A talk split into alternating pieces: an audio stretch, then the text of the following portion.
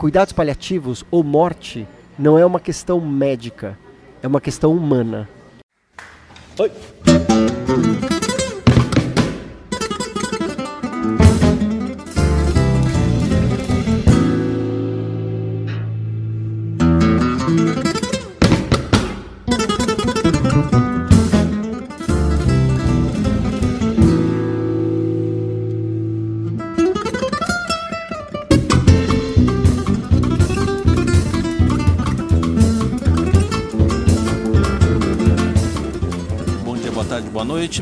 Williams Fiore e nós estamos começando mais um Gerocast. Bom, pessoal, hoje a gente está fazendo mais é, um episódio e trazendo de volta para contar como que foi né, um evento super bacana nos Estados Unidos. A gente fez um, um bate-papo inicial aqui sobre morte, a gente falou sobre é, cuidados paliativos com o Tom Almeida e a gente está recebendo ele novamente para contar né, como, como que foi lá. E Tom, é, o primeiro episódio que a gente gravou, ele teve um número e ainda tem um número de acessos muito grande. Está Uhum. entre os três podcasts mais ouvidos no Genocast. Uau, que interessante. né? É, ainda mais para um tema que a gente sabe que não é tão sexy, as pessoas não têm tanto engajamento. né? Mas a forma como a gente falou ali, novamente a gente lá no café, É, né? é. É, eu acho que foi espontâneo e as pessoas de alguma forma gostaram, né? Então, é, hoje, pessoal, a gente vai fazer esse bate-papo justamente para entender, né? O que que o que que aconteceu de lá para cá? Eu não lembro, eu não lembro a data quando a gente gravou. Foi uma, umas duas semanas antes de você ter ido É, eu acho que a gente foi. Acho que a nossa conversa foi em novembro do ano Sim. passado que aconteceu. Exatamente. E daí eu vi. É, acho que foi meados de novembro. E daí eu viajei. Esse simpósio aconteceu em dezembro. Entendi. Aconteceu em, em São Francisco, na Califórnia. É, e antes de mais nada, acho que, é, que você comentou né, sobre de ser um dos três podcasts mais baixados.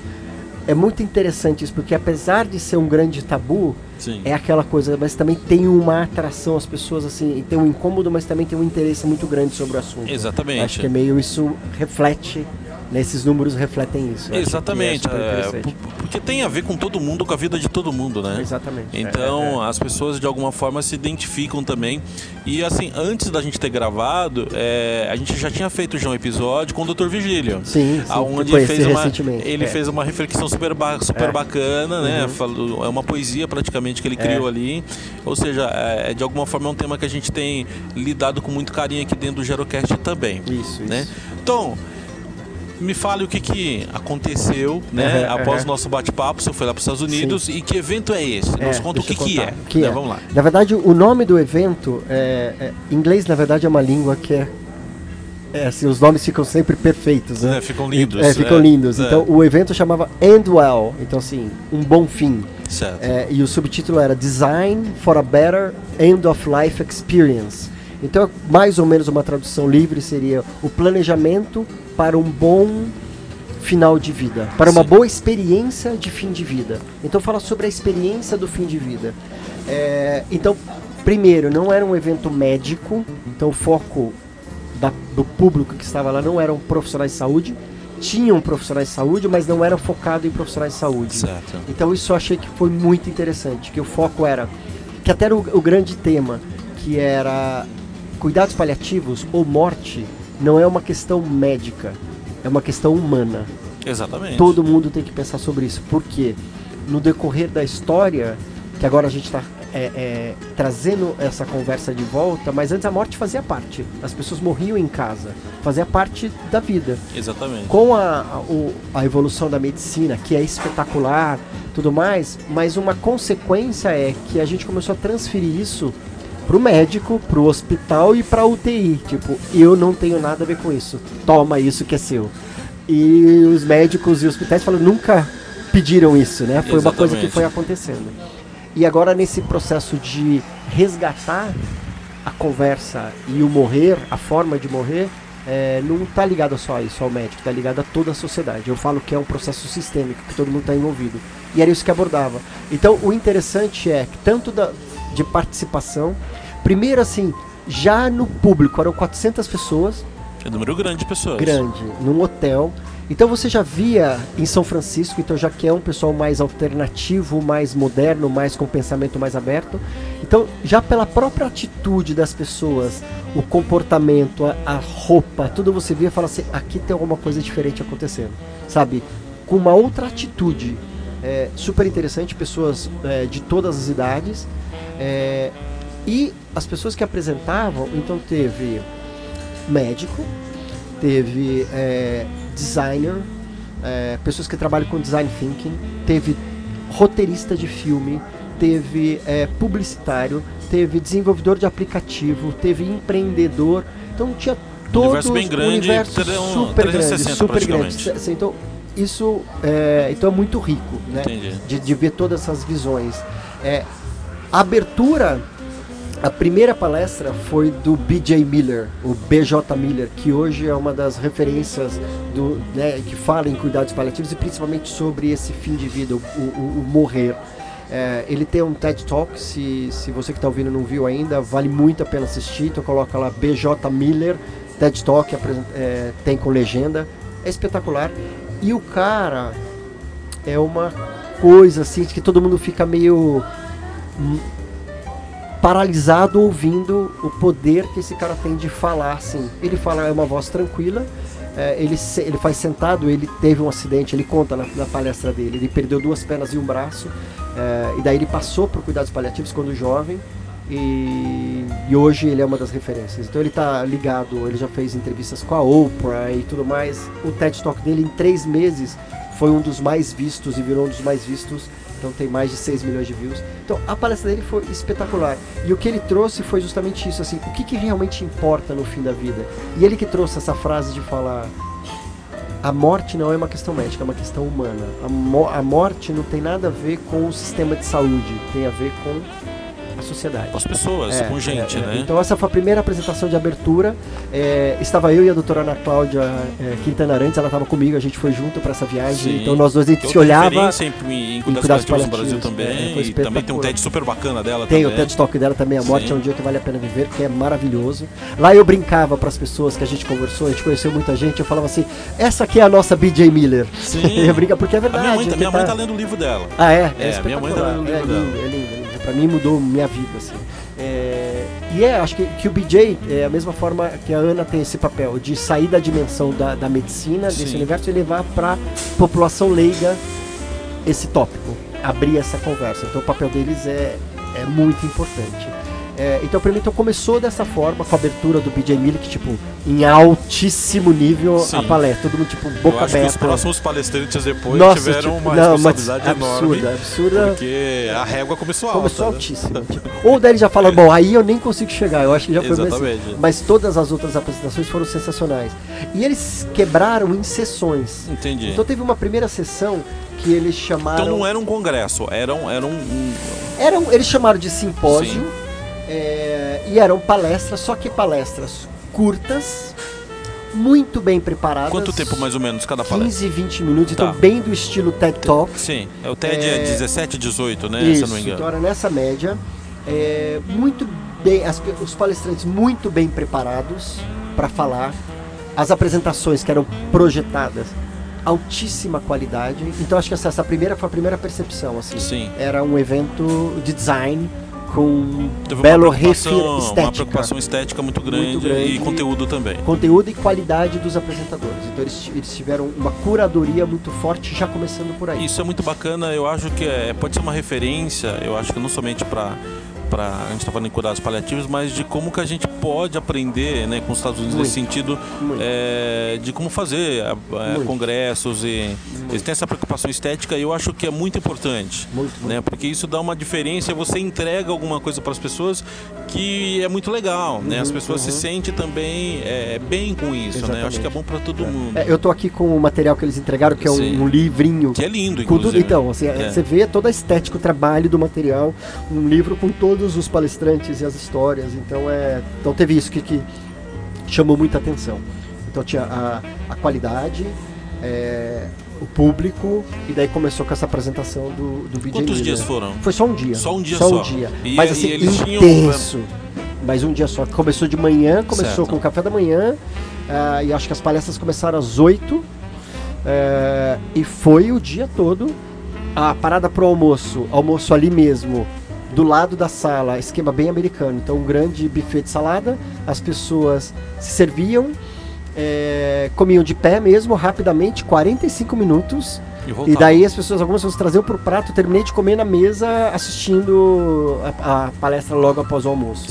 É, e eles incentivavam muito o networking. Era legal que nas mesas, então você tinha o crachá com o teu nome, e na mesa tinha uns adesivinhos que era para você se definir.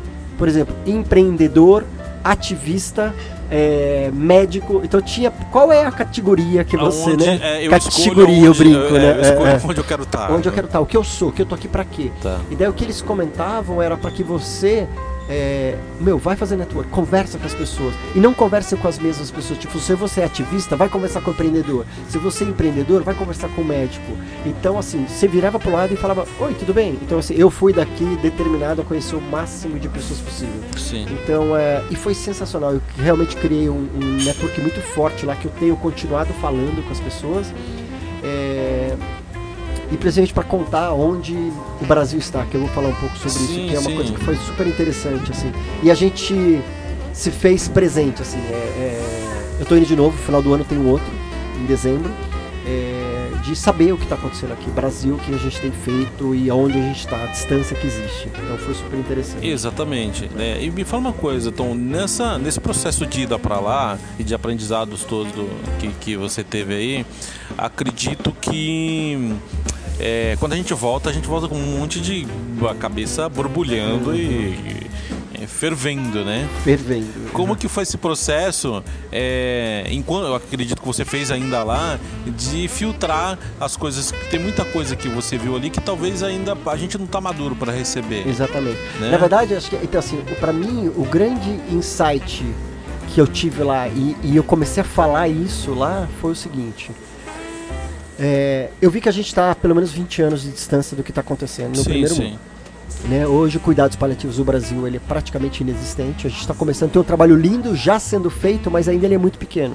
Se a gente pensar, hoje apenas 0,03% da população tem acesso a cuidados paliativos. Menos de 1%. Menos de meio por cento. Tá, é, menos de meio por É, cento. esses dados são os dados da Academia Nacional de Cuidados Paliativos, Tá. que eles me passaram. É, hoje existem menos de 2 mil profissionais cadastrados na Academia Nacional de Cuidados Paliativos. 2 mil profissionais para atender uma população de. Quanto nós temos hoje? 200 e- 207, 208 milhões. de pessoas. A gente tem 2 mil profissionais de saúde. É, tem menos de em torno de 127 serviços é, cadastrados. A gente tem em torno de 5 hospices aqui no Brasil. Então, a gente está num lugar muito distante. E quando eu começava a contar isso lá, eu falava: é, no Brasil nós somos um dos piores países para se morrer. A gente está em 42 lugar da lista que isso foi uma matéria que saiu na Economist em 2015, falando que a gente está em 42 lugar. Eu falava isso, as pessoas falavam assim, o quê? Juro, eles ficavam de boca aberta, como assim? É isso, eu falava sobre E o como artigo. que é isso no- lá, na, na- na- no cenário americano hoje? Em que Eles- sentido? em números, assim, eles têm já um, um percentual de acesso muito maior, muito provavelmente. maior, muito maior. Hoje eles têm em torno de 5 mil serviços. Se você pegar, tem uma pesquisa é, que fala hospitais com, ah, com mais de 50 leitos. Então, qual a incidência de hospitais com mais de 50 leitos com serviço de cuidados paliativos? Eles Sim. têm mais de 5 mil. É, número de hospice. Outro dia eu estava conversando com uma pessoa que ela fica em Nova York, é, da área de, de saúde e tudo mais. Ela falou que ali, na região de Nova York, o estado tem mais de 100 hospices. Lá o que acontece assim, é uma grande briga entre os hospices para conseguir paciente. Então é justamente o contrário. É Quando eu falava contrário, né? 5, eu falava 5 tem aqui do lado de casa. É, mas ao mesmo tempo também ainda Ainda é um é, tabu também. Tem tabu, tem uma rejeição, tem um trabalho. Eles estão muito à frente, mas ao mesmo tempo tem muitas dores parecidas com as nossas. Sim. O que é bom, e foi o discurso que eu falei lá, eu falava assim: tem um abismo gigante entre nós e vocês. Precisamos de ajuda. Como é que a gente vai encurtar isso? Qual é a vantagem? Porque agora, com esse congresso, por exemplo, é um tema que a sociedade está trazendo. Então a gente está junto nesse tema, nessa onda que está começando a criar, nesse movimento global. A gente está lá, junto. gente Exatamente. tá- Então como é que a gente pega, surfa nessa onda para acelerar o ritmo para a gente diminuir essa distância, esse abismo. E eu falava, eu, a gente vai precisar de vocês. Então de lá, o que que eu vim? Extremamente inspirado para falar, meu, a gente está tão distante, mas ao mesmo tempo, como é que eu posso encurtar essa distância? Qual é o pequeno passo que eu posso tomar amanhã para ir naquela direção? Exatamente. Então, no sentido, não, porque a gente pode olhar para tudo isso que é extremamente inspirador e falar, ah, estamos super distante e me desanimar e falar não tem o que fazer. Para mim, ativou justamente o contrário. Fala assim, qual é o pequeno passo que a gente tem que tomar agora para começar a diminuir? Tanto é que eu convidei algumas pessoas, porque eu organizo um, um, uma jornada de cuidados paliativos em Bauru, chama Jornada Eduardo Alférez de Cuidados Paliativos em Bauru, de a gente trazer palestrantes internacionais. Então, algum deles eu já convidei para que eles venham. Agora a gente está vendo como viabilizar e tudo Sim. mais.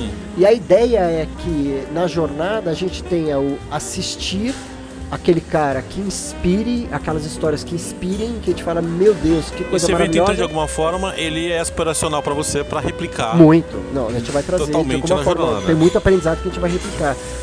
Mas só que daí tem o, o ouvir, mas depois a- a- a- o que a gente sempre busca na jornada que a gente faz é um trabalho que as pessoas vivenciem, que elas falem, que elas pensem, que elas trabalhem. Então não é simplesmente receber. Que eu acho que esse para mim foi o ponto negativo desse anual e, e no geral dos congressos, que as pessoas só ficam ouvindo, ouvindo, ouvindo, ouvindo e não tem espaço para elas trocarem de Sim. troca. E na jornada a gente cria muito espaço de troca. Então é o que eu quero fazer esse ano, a gente está buscando fazer dessa Tá forma. muito entendeu? bacana. Então Muito foi esse o grande, então foi isso que criou, né, a tua pergunta. O que que para mim me inspirou demais? O que que eu vou trazer, replicar de aprendizados lá? É, criei contatos fabulosos e como é que a gente pode encurtar essa distância? Então é meu, a minha meta agora é como é que a gente acelera e encurta essa distância. Como do faz isso agora? E aí, nesse sentido da- da- dessas diferenças entre o Brasil e, e o que você viu lá, o que, que você viu que mais te chamou a atenção? Que você mais falou assim, putz, eu preciso levar isso para lá. Eu acho que primeiro isso, assim, de esse, essa, esse chamado que eles estão fazendo lá, falando assim, isso não é médico, isso é da sociedade. Então eu acho que hoje aqui no Brasil, ainda o tema da morte, o tema de cuidados paliativos, ele é muito restrito a é, essa área médica. Tipo, eu sou um outsider, né? Na verdade, eu, sou- eu estou me envolvendo com isso porque eu tive uma experiência pessoal. Então a minha entrada foi através de uma experiência com cuidados paliativos por acompanhar meu primo, que foi a história que eu contei é, da nossa última conversa. É, mas eu não tenho nenhuma formação médica, mas venho com esse outro olhar. E lá o que eles estão convidando é, não é médico, é da toda a sociedade. Até, Então, até para não, não, não delegar pro profissional de saúde toda essa responsabilidade, responsabilidade não é. que não é o, talvez o, o, o core dele, né? Não, Não, é, não, não, é o. a- É, a- é, na verdade, eu acho que, é claro, ele tem a participação dele nisso, que é muito importante. fundamental. É fundamental. tanto mas- quanto todo o outro resto. Exatamente, É. né? Por exemplo, assim, é, até vamos então pegar o médico como exemplo, né? É, tem o papel dele que é fundamental de como ele dá esse olhar paliativista. Mas hoje o ambiente não é propício a isso. Então, ou Exatamente. seja, é um hospital, um lugar frio, é, é, pouco acolhedor, é, então uma UTI barulhenta, cheia de barulho, de alarme, de luz, 24 horas. é, nada é pensado para receber isso. É, então não é só dele, é de tudo. Envolve o arquiteto, Sim. envolve quem pensa no alarme, no som. E foi o que aconteceu. Então, ou seja, teve uma, uma, uma apresentação lá de um arquiteto que faz só projetos para hospitais. Os projetos são espetaculares, que eles pensam é, todo o pensamento, a lógica é de design thinking. E, e o que que é design thinking? Né? Hoje está se falando muito. É sempre assim, sempre a partir do ponto de vista do consumidor ou da pessoa, no Sim. caso, o paciente. É o ponto de vista, é, é empatia de forma aplicada meio que full time. aí, Full né? time, ou seja, sempre o ponto de vista do quem vai usar, o usuário, e não do hospital. Então, por exemplo, eh, no projeto, eh, a maior parte dos pacientes eles caminham pelo hospital como deitado olhando para o teto. E hoje o teto de hospitais é aquela coisa branca com luz na cara. Sim. Então tem todo um pensamento de comunicação visual no teto. É, toda a decoração, toda a parte das mesas, tudo para deixar o mais orgânico e menos médico, Sim. mais acolhedor e mais vivo. Então ele apresentou uns projetos assim espetaculares, que a gente falava, meu Deus, o que, que é isso? Assim, muito inspirador. Você sabe que eu pensei é, em num tema que você. Na, a gente, na no, nossa última conversa, não no, na gravação, é. mas no nosso último café de bate-papo que hum, com um, gravar um, um, podcast, gravar um, um, episódio com um médico e com gente para falar do tema, uhum. que é aquilo que você me falou sobre a frase, a famosa, famosa frase no meu plantão ninguém morre. Exatamente. Ter esse, Exatamente. esse tema é, para ser é, discutido. É, é, é né? e é algo que a gente ouve muito. Né? Então a gente está dentro da área de saúde aí, ouve no dia a dia uhum. esse famoso é, no meu plantão ninguém morre. É, então por isso que eu acho que é, é, é esse convite para essa conversa ele é super importante e ele vem da base, assim, é, é. começar a falar com estudantes. Porque o, o, médico que faz isso, na verdade, não é porque ele quer falar isso, é que de uma certa forma ele foi ensinado, né? É porque cultural. É, cultural. cultural. Na faculdade de medicina que ele está lá para quê? Para salvar vidas. Ele fala, vou salvar vidas. Ou seja, então não tem espaço para morte, não tem espaço para entender que a morte faz parte do processo. É, ele promete, né? Acho que tem um juramento, não tem na Bíblia lá, que foi o prometo salvar vidas e tudo mais. É, então tem uma distorção do que acontece. Exatamente. Então, é, outro dia é, eu, te, eu fiz um Cineclube da Morte, que também a gente comentou da última vez, e o público, é, foi uma edição especial, e o público era 95% médicos. E daí era até fora um pouco da conversa, mas eu perguntei quanto. E ali eram médicos que trabalhavam com cuidados paliativos. Eu falei, vamos conversar, deixa eu fazer uma pergunta relacionada a propósito. Vocês sentem que depois que vocês passaram a trabalhar com cuidados paliativos, de uma certa forma vocês reencontraram o seu propósito quando você era aquele aluno novinho entrando na faculdade de, de, de medicina, que é de cuidar de pessoas? Todo mundo levantou a mão, claro, mudou. É, é, é um reencontro também com o propósito, porque a história de salvar vidas, ninguém vai conseguir. Todo momento alguém vai morrer, né? Então, assim, então é uma coisa totalmente ilusória. Eu vou salvar. Não, eu vou salvar quando for preciso e necessário e faz parte do processo. Então, não que ele sinta um perdedor, ele fez alguma coisa porque alguém morreu no plantão. Assim, como eu fiz com que essa pessoa que morreu no meu plantão tivesse a melhor morte possível. A gente está falando de qualidade de vida é, e qualidade de morte é, também, é, né? São, são duas coisas que se andam é, é. juntas ali também. Exatamente. Né? Isso é bem legal. E esse convite do Andwell para essa, essas diferentes visões era isso. Então, usando, tipo, então é o médico, como é que ele tem essa abordagem? Mas o ambiente, então a arquitetura proporciona isso. Teve uma, uma palestra que eu quero muito trazer ela para cá, a gente está conversando com ela já. O nome dela, ela tem um TED Talk também, que ela chama Yoko Sen.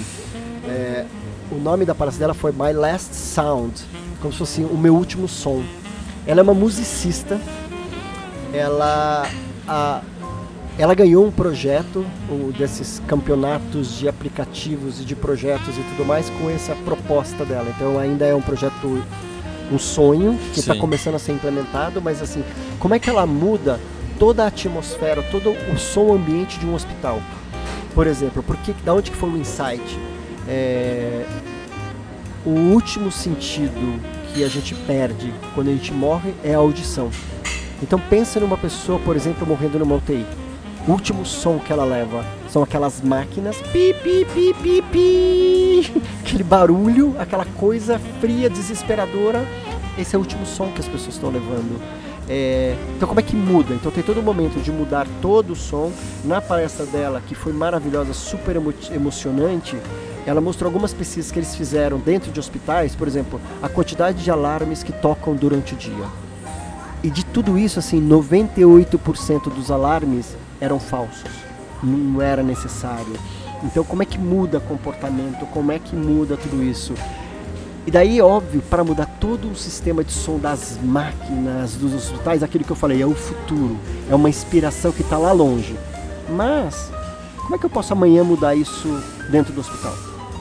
Exatamente. É, eu conto que quando eu estava no hospital com meu primo, eu não lembro se eu falei sobre isso na nossa última conversa, mas eu fiquei, eu fiquei com ele lá, né, uma semana, dormindo e tudo mais. Então eu estava vivendo na pele aquele incômodo do barulho das enfermeiras baterem na porta antes de entrar e falar bom dia, e, é, eu entendo que faz parte de um treinamento, só que elas não estavam lendo o que estava acontecendo.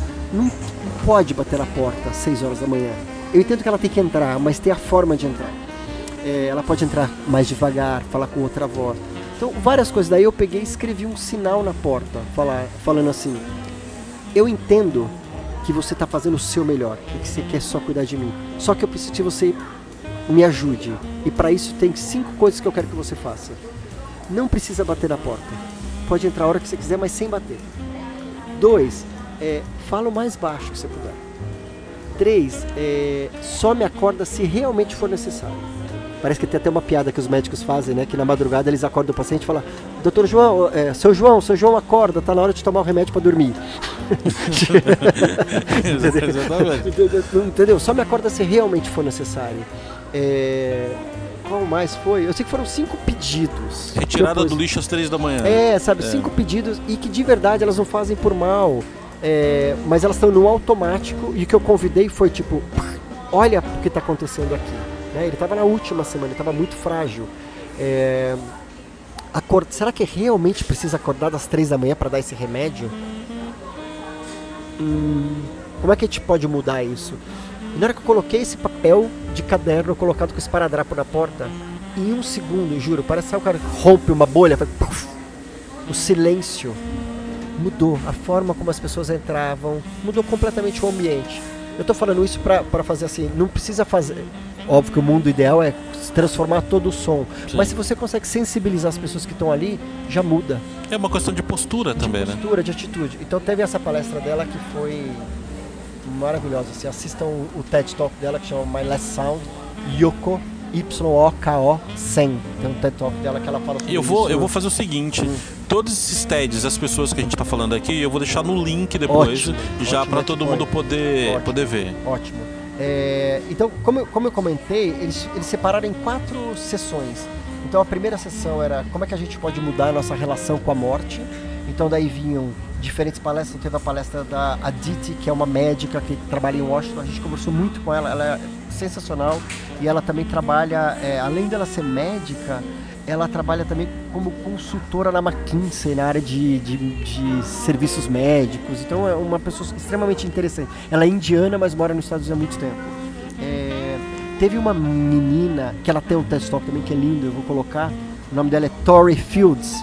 Ela é uma é, paciente mesmo. Ela teve câncer. Acho que agora ela já não tem mais, mas ela passou por dois cânceres. E quando ela descobriu o câncer, ela tinha acabado de ser demitida. Então ela estava sem plano de saúde. E daí nos Estados Unidos, sem plano de saúde, a coisa é muito complexa. Então ela conta toda a trajetória dela. Foi super, super. E hoje ela é ativista. É, tanto é que aqui fala que ela, ela trabalha com implementação de programas de pessoas que trabalham com cuidado de, de- de planos de saúde. É, que ela fala para melhorar a qualidade de vida de pessoas com doenças sérias, é, que pode ser do fim de vida ou que limitem a vida delas Sim, sim. né, a forma ao acesso. Então ela virou uma ativista no caso. Foi linda a palestra dela. No final todo mundo levantou e bateu palma em pé e super emocionante, assim. Então, então foi legal também ter esse ponto de vista. O que não faltou foram palestras é, para escolher uma. Qual que você escolheria de tudo, hein? Ah, eu acho que essa da Tommy, da Tori, porque daí fala com a gente, né? É. É, a vida real. Quer dizer, teve do BJ Miller, que é um outro nível, né? Sim. Tipo, meio tipo, espetacular. A da Tori foi maravilhosa. A da Yoko, é, que é essa parte do My Last Sound, que foi linda. Uma coisa que foi muito interessante, que a gente vai trazer aqui agora para a jornada, foi entre uma sessão e outra, porque era uma sessão que daí tinham algumas palestras, três, quatro, cinco palestras, e daí abriu uma outra sessão. Entre as sessões, eles colocavam quase como um formato de, de talk show, duas pessoas sentadas no sofá conversando entre elas sobre aquele tema de uma forma geral. Então não era uma palestra, era uma conversa, um ia meio que entrevistando o outro, mas não tinha um papel de um entrevistava o outro respondia. Sim. Era uma, um, um ping-pong Um bate-papo um natural. bate-papo natural. Esses daí eram um pouco mais longo, era tipo meia hora. Então isso também foi incrível. E daí teve um desses, é, respondendo qual que eu mais, as coisas que eu mais gostei. Teve uma conversa, deixa eu achar aqui no livro para pegar o nome certinho. É, que aconteceu com a. O nome dela é Lucy Kalanit. Ela é esposa de um cara, de um médico que chama Paul Kalanit, que ele escreveu um livro que eu acho que em português é O Último Suspiro. É um livro maravilhoso. Ela terminou de escrever o livro porque ele faleceu Então ela estava lá falando sobre o livro e a conversa foi entre ela e o cara que chama Frank, eu não vou saber falar direito sobre o nome dele, Ostazeski, eu acho. É, ele é um professor de budismo, é, ele é budista, ele é um super visionário e ele é pioneiro nessa questão do, do é, é, esse, questões de assuntos do cuidado de fim de vida. Ele é o fundador do Zen Hospice lá em São Francisco, que é um lugar. Você foi lá? Eu fui, cara. É mágico, é mágico. Eu e a doutora Ana Cláudia a gente foi fazer um curso lá. Depois do Anuel, que foi na quinta-feira, no sábado e domingo a gente fez um curso sábado e domingo o dia todo. Foi uma das experiências mais incríveis da minha vida. É, eu sendo muito honesto, na sexta noite, antes de ir para lá, porque o hospice é um lugar onde as pessoas, né, é uma, um misto de casa de repouso com hospital de retaguarda para pessoas que realmente estão no processo terminal. Sim. Então ali não está para cuidar da doença, sim da pessoa. É, e esse lugar tem seis leitos, que eles chamam que não são, eles não chamam de pacientes, eles chamam de residentes. É, o B.J. Miller, nessa palestra que a gente vai colocar, ele fala sobre o Zen Hospice eu na sexta-feira à noite eu meio que dormi bem mal. Falei, o que que eu estou me metendo que eu vou nesse lugar? Seis pessoas lá, seis leitos, as pessoas estão morrendo e eu vou lá. Porque me deu medo, me deu, eu, eu tava bem mexido assim. Mas na hora que eu cheguei, o ambiente, primeiro assim, a casa é linda, dois andares, uma casa que em nenhum momento é, remete à doença, nenhum momento remete à morte nenhum momento remete a sofrimento, nada. A gente não teve acesso aos quartos, aos leitos, por respeito, né? Porque o treinamento acontece na parte de baixo. É, a gente daí comeu é, o café da manhã que eles estavam recebendo a gente, tudo da cozinha que sai, as coisas que eles levam para os pacientes lá em cima. Então, uma comida deliciosa, que você sentia amor, assim, em tudo, sentia cuidado. As pessoas que trabalham lá, aquela questão que eu tô falando do silêncio, Sim. andando de uma forma e te cumprimentando, e um amor, um brilho nos olhos, assim, foi foi maravilhoso. Maravilhoso, foi uma experiência linda. E esse, é, é, o Frank, ele é, é o fundador. fundador de lá. Então esse também foi uma das grandes, para mim, os pontos altos foram esses, mas assim, é, tudo foi muito bom. Teve uma ou outra que eu falo assim, ah, essa nota 8. Hum. o resto era tudo 9 e 10, assim, várias experiências. Teve uma conversa que foi muito legal, que era como é que a gente muda essa conversa sobre a morte. E é sobre um documentário que vai sair agora no Netflix, que chama The Death Project, então o projeto da morte, que foi feito por um cara que é o David Sidler. Ele está envolvido, ele foi o, ele é um escritor é, e ele ganhou um Oscar para melhor script daquele filme O Discurso do Rei. Então esse cara estava lá. Já, já é um tem... ganhador de Oscar, Sim. ele estava lá e agora ele está desenvolvendo um documentário que daí ele entrevista é, Dalai Lama, entrevista o Atuga Wand, que é daquele livro que a gente estava comentando Sim. agora, Mortais. Se você que está ouvindo não leu, leia, que é um livro espetacular. Atuga Wand, de Os é, Mortais. É, várias pessoas importantes, então, de entrevistas, mas aí a gente viu um trailer do filme, a qualidade de produção, assim, é, aquelas. Master, Master Produção. Então vai ser lançado isso em breve, esse, esse documentário. É, que mais? Tem um, teve um inglês, que é o Ivor Williams, é, ele falou, a palestra dele assim, como é que eu integro o morrer e o viver? E ele tem uma agência, ele é um designer, trabalha com design thinking. A agência dele é dentro de um hospital, e dentro do time tem enfermeiro, médico, então é um time realmente multifuncional para ver como é que de verdade eu entendo e mudo a vida dessas pessoas dentro desse hospital. Ele contou um case de um. Eles tinham que mudar um relatório, que, que as- os resultados do relatório sempre eram muito ruins, assim, de, de qualidade de informação. Então eles foram viver e entender como é que era isso. Eles mudaram o relatório.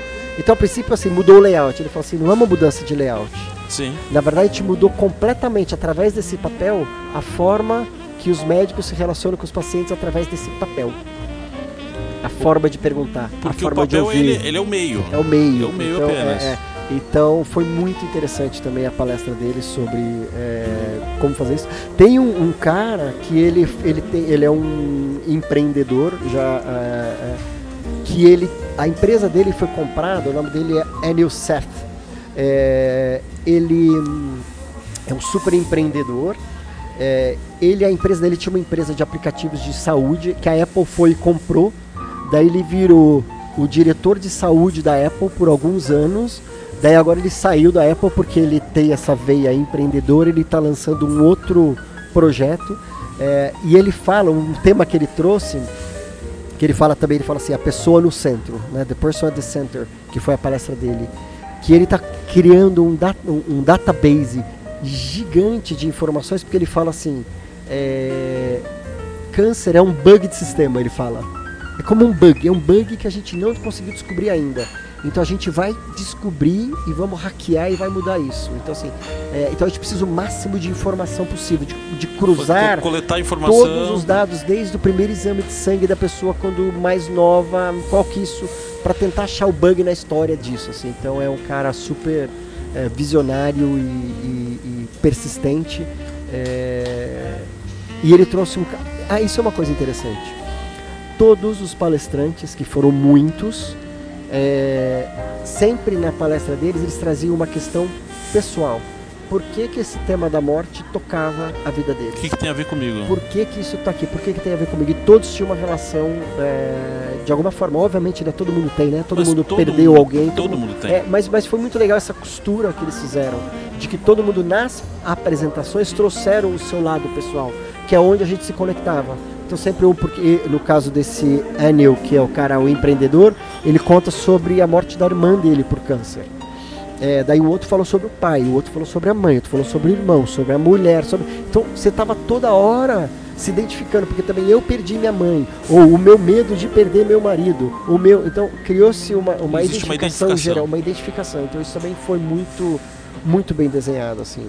É um evento maravilhoso, foi né? maravilhoso, assim, né? Daí a gente poderia ficar falando. Eu- horas uma, sobre uma isso, coisa assim. que de, te- de, de tudo isso aí, com certeza, a gente sabe que existe, quando a gente está falando Brasil, Estados Unidos e outros países também, a gente está falando de abismo, né? Abismo. né? Gigante. Quais são esses abismos aí, Tom? Ahn, eu acho que tem. O, o- o grande abismo é principalmente em relação à consciência.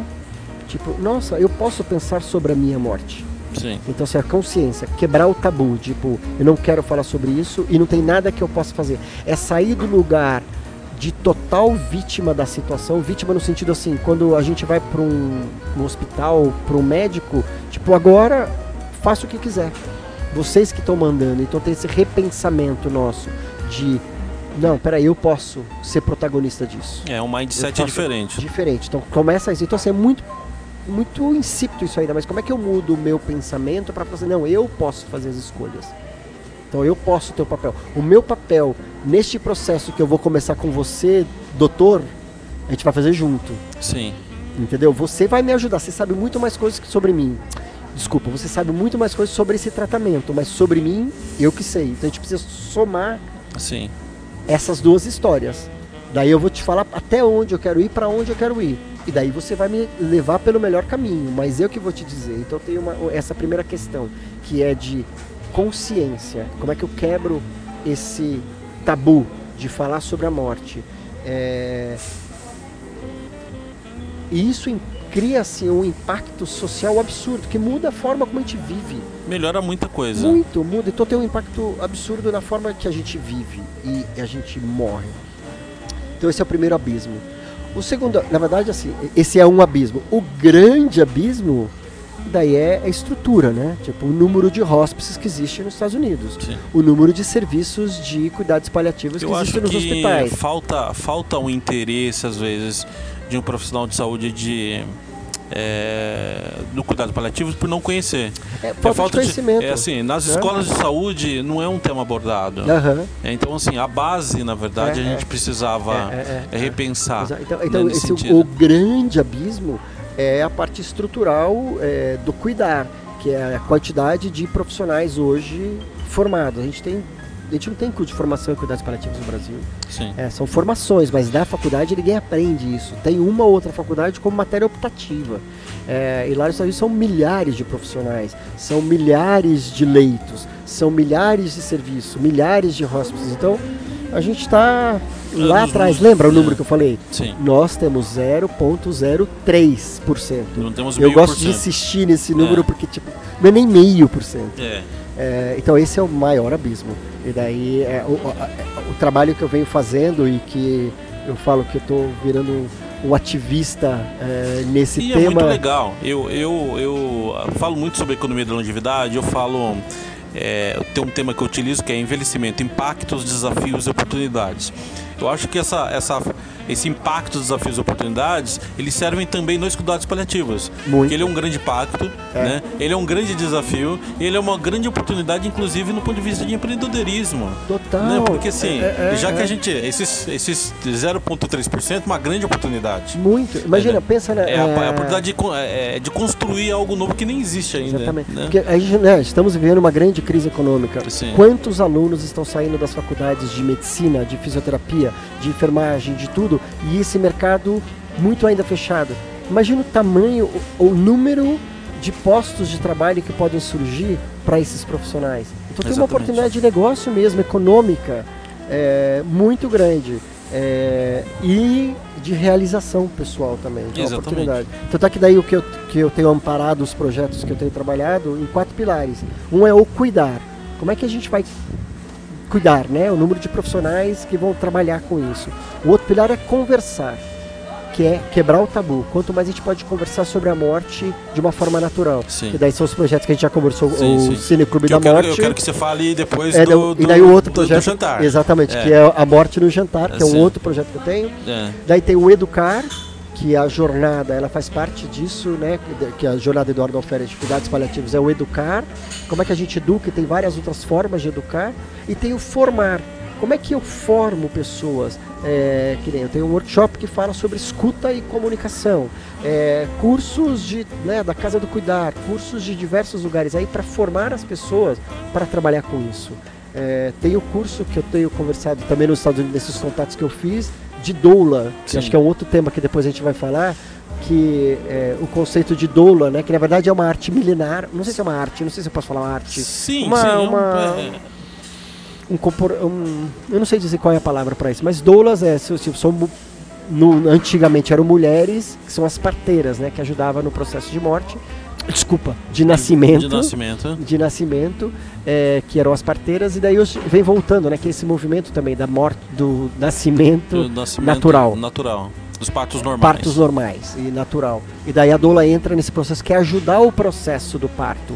É, desde a preparação da mulher, todos os medos e dúvidas, angústias antes, até realmente o ato ali da, da, da, pessoa- da- da criança nascer e depois disso. Então a doula acompanha esse E processo. existe a doula, então, a doula da finitude, então. da finitude, que eles chamam End of Life Doula. Então é a doula da finitude, a doula do final da vida. Que ela também vai ajudar os pacientes e familiares nesse processo final, que também vai cuidar desses das dúvidas, dos medos, do processo. Ela não é uma pessoa com formação técnica no sentido de é- é- faz parte da equipe multifuncional, Sim. entendeu? Mas para ajudar nesse processo de fim de vida. E fazer as Então, interfaces, né? Entre é, a família e os profissionais né, é assim, e tal. é, o nascer e morrer são super importantes. Morrer é tão importante quanto nascer. Sim. Então tem que ter esse olhar, esse cuidado para isso. Então as doulas têm.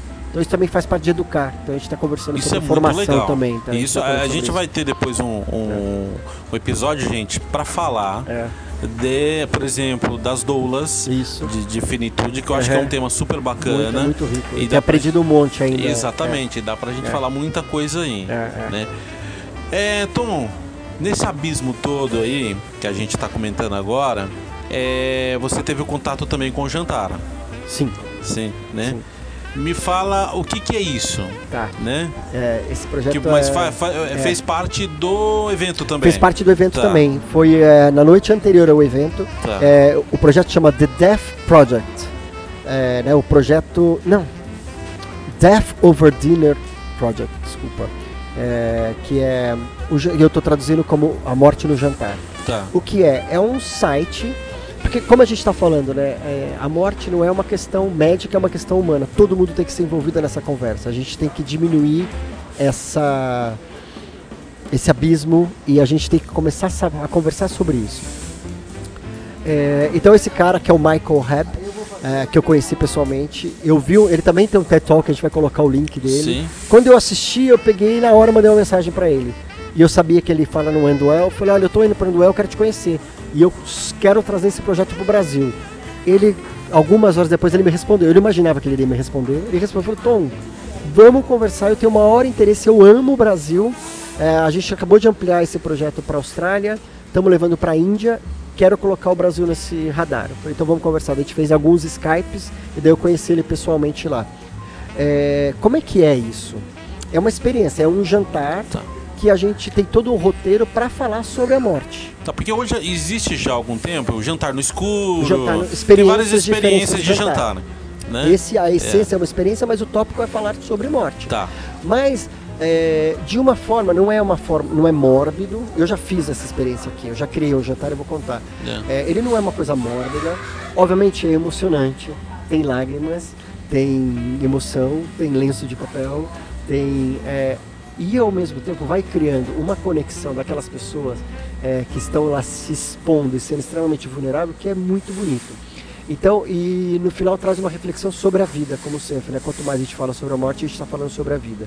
É, então, a experiência do jantar em si é isso. Uma pessoa ela convida outros participantes para conversar e ela sugere antes do jantar, por exemplo, um artigo para ler, um podcast para ouvir, é, um TED Talk para assistir. Para quê? Para que as pessoas que cheguem naquela mesa cheguem mais ou menos na mesma página. Sim. Tá? Todo mundo é, alinhado. Alinhado mais ou menos como vai ser. E a pessoa que vai fazer o jantar, que, tá, que é o organizador, ele tem mais ou menos um roteirinho de como fazer. Então como é que é o ritualzinho para começar? Então normalmente a gente começa, pode começar com um brinde assim, olha, eu gostaria de honrar tal pessoa que já se foi. Ah, eu gostaria de honrar a minha mãe que faleceu faz dois anos e tudo mais, isso que um segundo, só honrar a gente faz um brinde. É, daí gente acende uma velhinha para ela. Daí outra pessoa, então vai honrando. Olha, eu queria honrar um amigo que se foi. Eu quero honrar, nananã. Então vai criando aquele espaço também, aquele ambiente mais emocional e que as pessoas vão se expondo. E daí vai trazendo questões, por exemplo, é, qual é a tua relação com a morte? Qual o seu maior medo? Qual é o seu maior desejo? Então a gente vai trocando essa conversa toda e vai fluindo. É, e daí no ambiente, porque a mesa né, o compartilhar a comida, comer junto, é uma coisa muito íntima. Pode Sim. ser muito íntima se você favorece isso. E é, muitas coisas acontecem na mesa, né? É, então, essa foi a experiência que aconteceu na noite anterior ao Endwell. Foi menor, era só para 60 pessoas. E cada mesa, que tinha uma mesa assim mais ou menos de 6 a 8 pessoas, cada uma delas era um dos palestrantes que estava como moderador da nossa conversa. Entendi. Na nossa mesa que estava eu e a doutora Ana Cláudia, estava é, o Andrew. O Andrew é um lobista, que nos Estados Unidos lobista ele é uma pessoa reconhecida, sim, é sim. claro o trabalho dele político e tudo mais. Ele trabalha em Washington para influenciar a política pública sobre cuidados paliativos. Um cara extremamente interessante, a gente já fez dois Skypes depois conversando sobre como o aprendizado dele lá, a experiência dele lá pode nos ajudar aqui. A gente não sabe ainda, mas estamos mantendo essa conversa, maturando essa relação, maturando. É, então, era ele coordenando essa conversa, um cara, que, lobista, advogado de Washington. Eu, doutora Ana Cláudia, uma japonesa que está fazendo um trabalho muito semelhante ao meu no Japão, que ou seja, por que eu falo semelhante ao meu? Ela não é da área médica, ela também viveu uma experiência pessoal é, e ela está trazendo, se engajou, se engajou uma ativista está engajada nesse tema. E tinham duas mulheres do centro, do meio oeste ali americano, é, que são voluntárias. Então, ou seja, tipo, todo mundo com um background completamente diferente e que criou uma conexão, uma intimidade muito forte. Então foi uma experiência linda, assim, foi super bonito é, e foi muito legal, porque nesse dia o Michael, antes de começar, ele foi lá, aquela história de bater a taça antes de conversar para fazer a abertura. Ele falou: Olha, eu estou super emocionado e honrado, primeiro por estar tá tendo esse jantar aqui, por fazer quatro anos que eles tinham lançado esse site, que eu vou explicar exatamente o que é. é faz quatro anos que a gente lançou a plataforma e agora a gente está indo para uma nova versão da plataforma. E daí ele falou assim: Inclusive, eu gostaria de anunciar os nossos amigos aqui do Brasil que estão querendo levar o projeto para o Brasil e não sei o que. Daí citou eu e Ana Cláudia. Daí todo mundo bateu palma, olhou. Inclusive BJ Miller estava no jantar. Só, é, azar que a gente não caiu na mesa dele. A gente queria ter caído na mesa dele, né? A gente não sabia como é que ia ser a coisa. Mas foi uma experiência muito, muito interessante de profunda conexão e de reflexão. Como é que é esse site? É um site, assim, qualquer pessoa pode organizar um jantar. Tipo, eu tô com vontade de organizar um jantar, eu entro no site. Então tem uns filtros, que primeiro assim, quem que você está convidando para o jantar? Ah, é familiar, não, é amigos do trabalho. Ou pessoas de diferentes tipo, Públicos, públicos e tal. Ou crianças, ou quem são? Então ele cria um filtro. Daí fala, por que, que você quer fazer esse jantar? Ah, porque alguém da minha família acabou de ser diagnosticado com uma doença muito grave. Ah, porque eu adoro essa parte mais filosófica do tema. Você tem ali Ou vários porque filtros. eu trabalho na área médica. São vários filtros, você vai escolhendo isso. Com esses filtros, daí ele gera arquivos. Então ele sugere alguns artigos para ler e você escolhe pelo toque e fala, quero esse artigo. Daí o outro é o que, que eu vou ouvir e o outro é o que, que eu vou assistir. Daí você coloca o teu e-mail e isso vai para tua caixa de e-mail como organizador. Daí ali fala, puta, que bom que você está participando, essa conversa é uma conversa tão importante que a gente precisa ter. Aqui está uma sugestão de convite. Daí vem uma sugestão de convite de e-mail para você mandar para as pessoas. Daí Sim. começa falando super bem escrito e ele fala, você pode mudar o teor do convite, é uma sugestão. E a gente vem aprendendo como convidar, mas muda como você quiser. Daí fala é mais ou menos assim, oi, pode parecer muito estranho o que eu vou fazer, pode ser que tenha sido o convite mais estranho que você recebeu na tua vida, mas eu queria te convidar para a gente jantar e falar sobre a morte. Não, explica tudo isso. Se você quiser, aqui vai um. Daí, daí tem os links todos que já chegam no teu e-mail do artigo para ler, ouvir e, assistir. As- venha com isso pronto só para a gente estar na mesma página. Te espero em tal lugar, tal dia, tal horário, não sei o que, confirme. Daí para o organizador, daí vem o roteirinho para ele fazer a facilitação do jantar. Fala, Sim. olha, nos 10 primeiros minutos receba as pessoas, aqui, já escolha a comida. Daí agora, para começar, tem esse ritual, faça isso. Então para a pessoa que está organizando, ela tem um mapa, Ela tem um norte. um norte. É. Daí depois vai ter umas sugestões. Olha, se quiser mais, tiver mais espaço, tem essa sugestão de conversa, tem essa dinâmica, tem essa pergunta. Então, ou seja, dá todo o, o mapinha para a pessoa fazer. É, eu fiz o ano passado num restaurante perto da minha casa. E eu fiz assim, eu fiz, só que eu coloquei no, no Facebook, aberto. Pessoal, vou fazer um jantar e vou falar sobre a morte. Pode parecer muito louco essa, essa conversa, esse convite, mas eu tenho sete lugares na mesa. Eu quero, quem tiver interessado aqui, quem for se inscrevendo aqui, é a ordem de chegada aqui. Vai ser semana que vem, tal dia, tal data, né? Tipo, encheu e pessoas de lista de espera. E foi uma experiência super rica. é, é. Então agora a gente está trabalhando para trazer esse projeto, a gente está trabalhando na tradução, na geração de conteúdo, porque todo o conteúdo é americano, então algumas coisas a gente é, pode usar, por exemplo, TED Talk que tem legenda, muitos artigos estão em inglês, e não é um grande problema, se a pessoa não lê inglês ela pode pegar e jogar no Google e traduzir, Sim. mas tem também a parte de que inclusive vamos, estamos conversando para gerar umas entrevistas e podcasts que Exatamente. sirvam de conteúdo para isso. Então a gente está nesse processo para fazer acontecer, estamos em busca de, obviamente, patrocínio, porque tem um custo para fazer isso tudo acontecer, mas a gente em breve lança isso, daí eu volto aqui para contar. Mas E é uma coisa extremamente demais. inovadora. Muito, né? muito, muito. Isso- E, e é muito inovadora e ela é muito democrática, porque é bem isso assim. Isso é de todo mundo. Eu tenho que. A gente tem que botar todo mundo para conversar. Ele fala assim: é o tipo de conversa que a gente tem que ter na mesa do almoço de domingo. A gente tem que ter liberdade para conversar com os nossos pais sobre isso. Exatamente. Para saber. é, Tem até uma passagem no livro do Mortais que conta sobre uma moça que ela teve uma conversa com o pai que tinha sido diagnosticado e dela falou o que, que é importante para você, até onde você quer ir, pra gente saber e tudo mais. Ele falou, olha, eu, eu gosto muito da minha vida e eu quero ficar. Mas, se chegar o momento que eu tiver que fazer alguma intervenção que eu não consiga assistir os meus jogos que eu adoro de futebol americano na televisão e eu não consiga tomar sorvete, eu não quero. E daí passou meses, anos, sei lá o que. Daí o pai foi internado e daí tinha que ser feita uma intervenção, que eu não me lembro exatamente o que é. Daí o médico chegou e falou, olha, nós vamos fazer essa intervenção.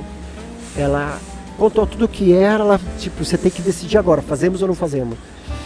Daí na hora ela veio essa conversa que ela tinha tido com o pai na, na cabeça dela. Ela falou, doutor, se der tudo certo, ele vai conseguir assistir televisão e vai conseguir tomar sorvete? Ele falou, vai. Tá bom, então pode fazer. Exatamente. Entendeu? Era isso, assim, saber até onde pode ir, não, o que, que é valor.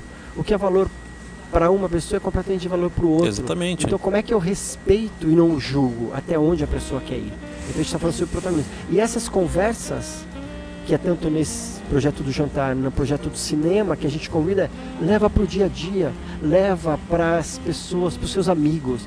Porque, inclusive, eu alivio a responsabilidade da pessoa. Porque imagina a filha de falar, ela tem que tomar decisão. E se ela fala assim, faz a intervenção, e o pai, tipo, fica no estado vegetativo, por exemplo. É, é, sobra para ela essa responsabilidade. Então, assim, daí por mais que seja dolorida ela tomar a decisão, mas ela fala assim, não é, nunca não vai é minha fácil. essa decisão. Nunca vai nunca ser vai fácil. ser, mas não é minha. Quem tomou a decisão foi ele. Exatamente. Volta naquilo que a gente falou lá atrás, que é a história do protagonismo. E, não, e, e, é, pessoas... e é, o poder da escolha, né? Exatamente. É o poder, então... é o poder da escolha. É. Tom, nessa, nessa sua jornada aí, aí no, nesse evento, é, no primeiro, no primeiro episódio que a gente conversou, eu perguntei para você se como que você pensava sobre a morte, né? Em algum momento a gente até perguntei se você já tinha pensado já nisso uhum. já. Provavelmente você teve outros pensamentos lá ah. de, de assim, é, o tom da primeira conversa mudou pro tom de hoje depois dessa ida para esse evento? Ah, cara, assim, eu. Engraçado foi uma coisa que eu pensei hoje, assim, eu ando pensando nesse tema 24 horas, eu vou dormir pensando, acordo pensando nesse tema. É, eu tô, então falando, eu venho mudado, tô falando de um tom de menos de 4 meses. 4 meses, é. É, não, muito. É, no, no, jantar que a gente teve lá em São Francisco, na conversa, daí uma pergunta que eu vi, qual o seu maior medo? Daí eu falei, o meu maior medo é sofrer, ter dor. Daí a Ana Cláudia falou assim, pode ficar tranquilo que eu tô perto de você agora, eu te conheço, eu vou cuidar dessa essa parte de dor física. A gente resolve. Daí eu falei, ah, então esse medo agora já está mais aliviado. É, e daí eu passei por uma experiência lá no Zen Hospice, nesses cursos que a gente, no curso que a gente fez, que chamava é, é, Mindful Caregiver. É uma coisa assim de cuidado consciente, compassivo. É, a gente fez uma meditação guiada para vivenciar a própria morte. Então eu vivenciei a minha própria morte. É, o meu, meu próprio, o meu chegar próximo a morrer. Foi uma das experiências mais incríveis que eu tive. É, que eu estava deitado, de olho fechado, e a pessoa vai falando. Tipo, então começou assim: você está num carro, você acabou de sair do médico. Quem que está dirigindo o teu carro? Então na hora veio, na hora na minha cabeça veio a minha irmã. Então ela vai colocando as situações e você vai colocando os personagens. Daí ela fala: Você acabou de receber a notícia do médico que você tem pouquíssimos dias ou pouquíssimos meses de vida. Ela está dirigindo, para onde que você está indo? Daí para mim eu fui para minha casa. E daí para mim tinha aquela questão de falar assim: Ah, é um valor morrer em casa, mas para mim ainda estava na parte racional. Quando eu me vi deitado na minha cama, naquele estado terminal, para mim me trouxe uma paz, me trouxe um alívio. Então a gente começou a ver, de, você está escutando algum barulho? Eu comecei a escutar os passarinhos que eu escuto na minha casa, que toca, que toca, que, que eles fazem um barulho de manhã. Eu comecei a chorar ouvindo, lembrar disso, assim, de quanto é, essas coisas muito simples e muito realmente são importantes. Sim. E às vezes sempre fala, é meio piegas falar isso, ah, a gente tem que Dá valor, valor às pequenas, mas é de verdade. É, é de verdade. Então, é, foi uma experiência muito boa, assim, de você ter a oportunidade de vivenciar isso é, é muito impactante, assim. É, acho que ainda estou é, digerindo, digerindo, digerindo, digerindo. Que é visceral O que vem isso. acontecido, o que aconteceu, né? A experiência que eu tive com o meu primo é, há um ano e pouco que ele faleceu, mas a gente vem vivendo isso, viveu com ele três anos vivendo isso. É, é uma mudança que não para de acontecer. Então, é... sim, sou diferente e diferente do que você amanhã e depois. Exatamente. Assim, tá, não sei, as coisas, as fichas vão caindo, é, entendimentos, tem coisas que a gente não não está pronto para entender. De repente fala, ah, é isso. Mas que hoje o que eu leio, o que eu ouço, talvez não esteja preparado. Então eu entendo até um certo nível. Exatamente. E depois de um certo momento, tem até uma, uma parábola do Osho que ele fala que. Eu adoro isso, que é. Tem um cara andando assim, ele olha uma pessoa sentada debaixo de uma árvore, um senhor, ele fala. Me disseram que eu preciso encontrar um mestre. Você sabe onde eu encontro o mestre? O cara falou: Olha, o seu mestre vai estar sentado aqui onde eu estou, vai estar embaixo dessa árvore de perna cruzada e vai estar vestindo essas roupas. Daí o cara fala assim: Obrigado, vou procurar. Daí ele sai caminhando, caminhando, caminhando, anos. Depois de 20 anos ele volta, ele olha na área e ele fala: Mestre, você, mas por que você não me falou antes? Ele falou: Eu te falei. eu falei que eu estaria sentado aqui embaixo dessa árvore com essa roupa, lá, é que você não estava preparado para me ouvir. Você precisava desse caminhar de 20 anos para me ouvir. E é como é a vida. Então tem coisas que a gente, coisas que eu ouvi lá que me atingiram um determinado nível meu e que se eu for agora rever essas palestras vão bater em outro lugar e vão bater em outro e que é uma coisa muito da vida né da vida de você é. entender que e, inclusive acho que para mim o maior também um grande ensinamento é respeitar o tempo dos outros entender o outro, o né? outro respeitar o tempo de que se a pessoa não está pronta não está entendendo eu tenho que dar um tempo. Às vezes eu tenho que voltar com aquela conversa no dia seguinte, eu tenho que voltar com aquela conversa depois de um mês, eu tenho que voltar com aquela conversa de uma outra abordagem. Então não é falar se essa pessoa não me entende, ela é surda, ela é burra, ela é teimosa. Ela assim, ela só não está no momento dela. Não está pronta. Exatamente. Então daí eu acho que essas conversas, ainda mais sobre essas decisões difíceis sobre morte, que eu acho que os profissionais de saúde têm que ter, é esse respeito ao tempo do outro. Eu vou falar e talvez essa pessoa ainda não entendeu. Ou se eu estou falando com o paciente e com os familiares, cada um está entendendo de uma forma. Porque a escuta depende muito da onde aquela pessoa está vindo. Quem daquela pessoa está ouvindo? É, é o eu que está morrendo de medo. Então ele vai escutar de um jeito. É o eu que está com dor. É um eu porque a gente é tudo isso, né? São várias versões de nós mesmos. E depende então, do momento também. Do momento, aquela hora, quem eu vou, quem que tá me ouvindo? Então assim, é, porque eu mudo completo, completamente o comportamento. Um pai num hospital com um filho, ele é um leão corajoso e que vai brigar e que vai lutar, tipo assim, ele no papel de pai. Inverteu, muda a cena. Esse pai virou paciente ele pode ser o cara mais medroso do mundo e cheio de medos e dúvidas. É, pode ser morre de medo de mostrar os sentimentos, como o pai ele mostra, como o paciente ele não mostra. É a mesma pessoa, mas dependendo do papel que ela tá, ela é outra coisa. Muda a gente totalmente. é tudo isso. Então acho que a gente tem que ter um respeito profundo àquela outra pessoa. Então a gente fala muito assim, não julgar. Desculpa, a gente julga, é natural, a gente julga. O que a gente pode fazer é reconhecer, falar, olha eu julgando, volta, Tom, para de julgar. Como é que eu olho, tiro o meu julgamento e vou olhar aquela pessoa? Então assim, porque falar não julgar é, é quase impossível. No, quando a gente atingir um grau de iluminação, a gente vai fazer isso. Mas o que a gente já pode fazer é reconhecer em nós esse eu julgador. Que nem eu falo, eu tenho um eu que é muito solucionador de problemas. Você vai me falar uma coisa, fala assim, eu conheço alguém que vai, né? eu já começo já a pensar, falo assim, mas será que era isso que ele queria? Então isso não é, é, é, um, é o meu eu solucionador de problemas te escutando. Não é o eu que só escuta.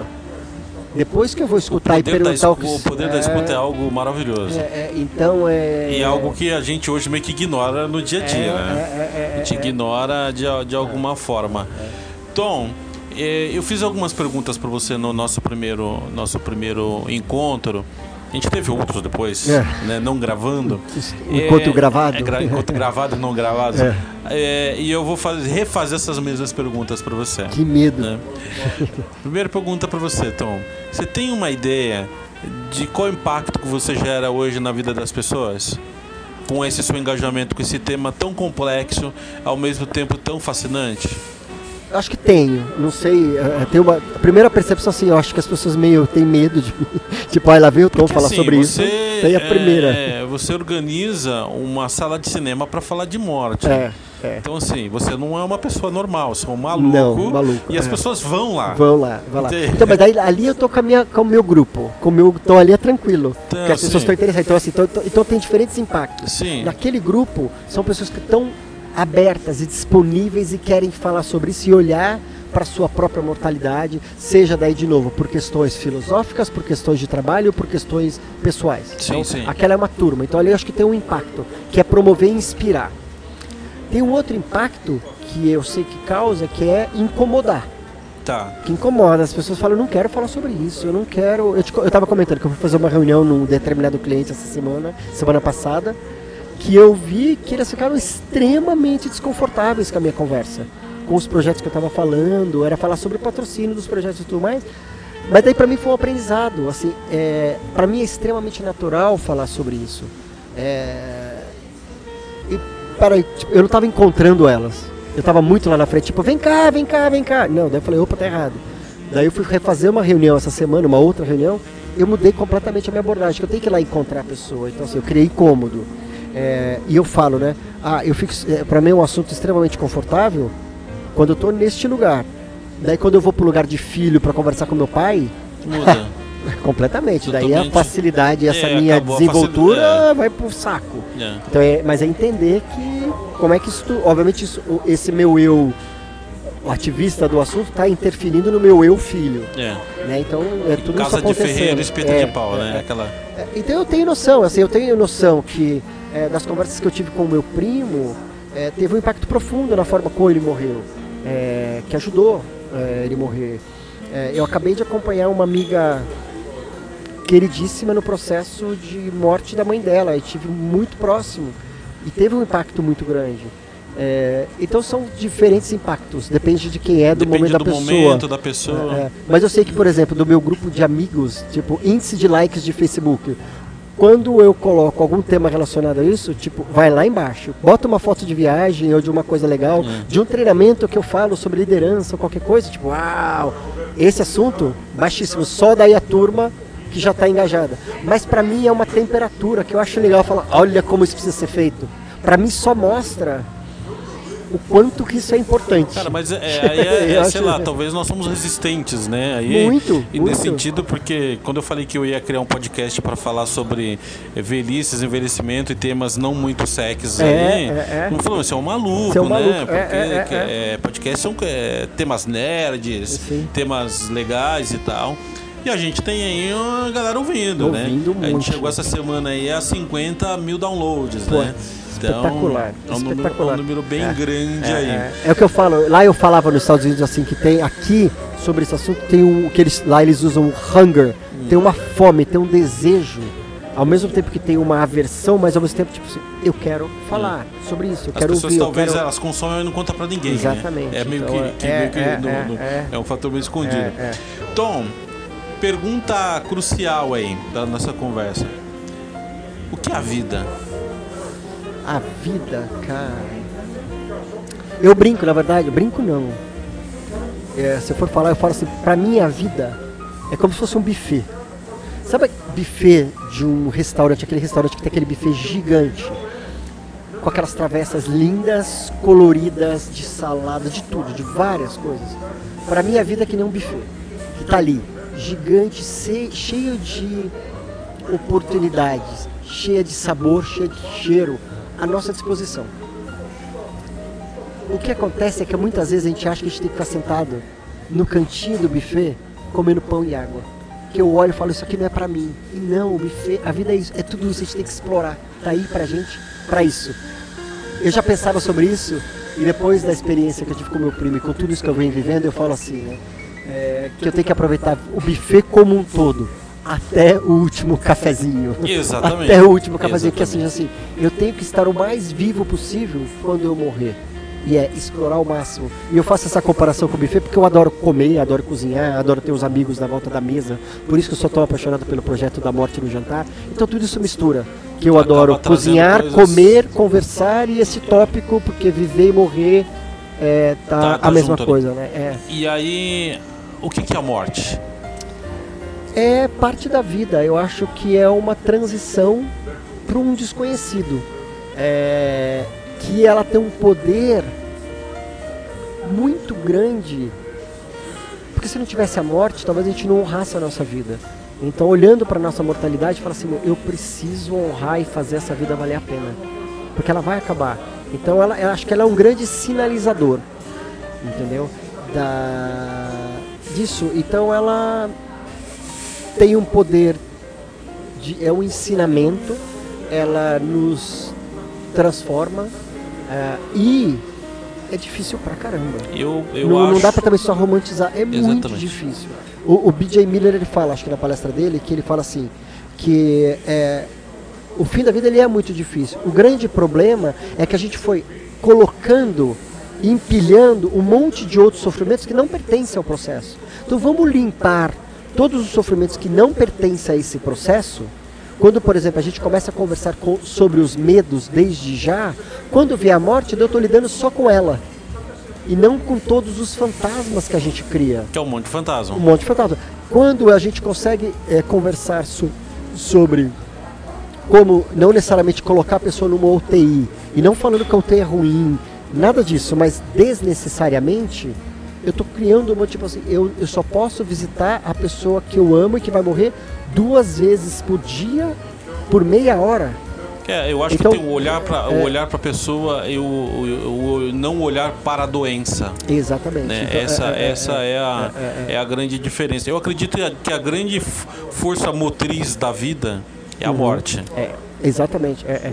E Porque é, a o- gente só morre se a gente tiver vivido de alguma forma. Uhum. Então, é, elas estão grudadinhas ali. é- Não tem, não tem como a gente descolar isso. Exatamente. Né? Tem uma coisa que foi falada na no Endwell, que foi o seguinte, lá no simpósio, um- uma das pessoas falou assim, tem um, um aprendizado tão grande no processo de morrer, tem uma grande, na verdade assim, eles falam assim, tem uma sabedoria enorme no processo de morrer que a gente está perdendo. Porque quando vai chegando no final, primeiro que a gente não conversa, aquela pessoa que está passando, então ela está passando por aquilo que tem uma iluminação, tem uma sabedoria, tem uma experiência que a gente, por não conversar, está perdendo. Eu, tipo, eu não estou morrendo ainda, mas aquela pessoa tá, eu posso aprender com ela. Então, primeiro isso, por falta de conversa, está perdendo essa sabedoria. Dois, porque também daí provavelmente a pessoa vai ser sedada, vai ser entubada, vai ser colocada no UTI, que ninguém vai conversar com essa pessoa. Então a gente está perdendo essa sabedoria, que pode mudar completamente a nossa forma de morrer, é, de viver e de morrer. É, então a gente tem que ir lá olhar para essa sabedoria, a gente tem que ir lá trocar, ser curioso. Porque assim, você aí morrendo, o que, que eu posso aprender com você? E aproveitar o buffet até o último momento. Até o último momento, até o último cafezinho. Exatamente, exatamente. É isso. Né, Tom, quero agradecer esse bate-papo tão rico. Eu que agradeço. É, a gente vai ter pelo menos aí três ou quatro bate-papos. É, exatamente. é, de, de, de continuação. É, acredito que essa intro nossa hoje sobre o evento Uhum. já foi bem bacana. Bem, bem. Deu pra gente entrar aí. A gente vai deixar todos os links é, dos TEDs, dos palestrantes e, e também é, os seus contatos, porque eu acho que essa história do Jandar é algo que é de interesse de muita gente. Sim, sim, né? sim. É, além também do, do, do Cineclube, entre outras coisas aí também. Uhum. Quero agradecer a sua presença, esse bate-papo tão rico aqui com a gente Uhum. E com certeza a gente vai ter muita coisa aí pra falar é, também. Eu deixo aí pra você falar suas últimas palavras aí, Tá bom, tá. vivendo, claro. Vivendo. É. É, não, agradecer muito. É, é- é uma delícia, cara, essa conversa. Me dá vontade de. Vamos marcar um podcast todo dia? É, exatamente, dá pra... É, é- é- gostoso, é terapêutico. E obrigado por, por esse espaço, por, por criar esse espaço para que as pessoas né, falarem sobre isso e por me convidar para falar sobre tudo isso. Tá um prazer enorme e, e tamo junto. Não, o papel, Conta do, comigo. o papel do Gerocast, ele é documentar, documentar projetos, pessoas, momentos. Uhum. né? Então a gente vai reouvir esse bate-papo daqui a dois anos É. e, e A história que eu falei lá do mestre. Exatamente. Também onde foi? vai escutar né? coisa que a gente não escutou dessa vez. Exatamente, É, exatamente. legal. É isso aí, gente. Muito obrigado, Tom. Obrigadão. E até a obrigado. próxima. Até mais. Tchau, tchau, Abraço, gente. Tchau, tchau.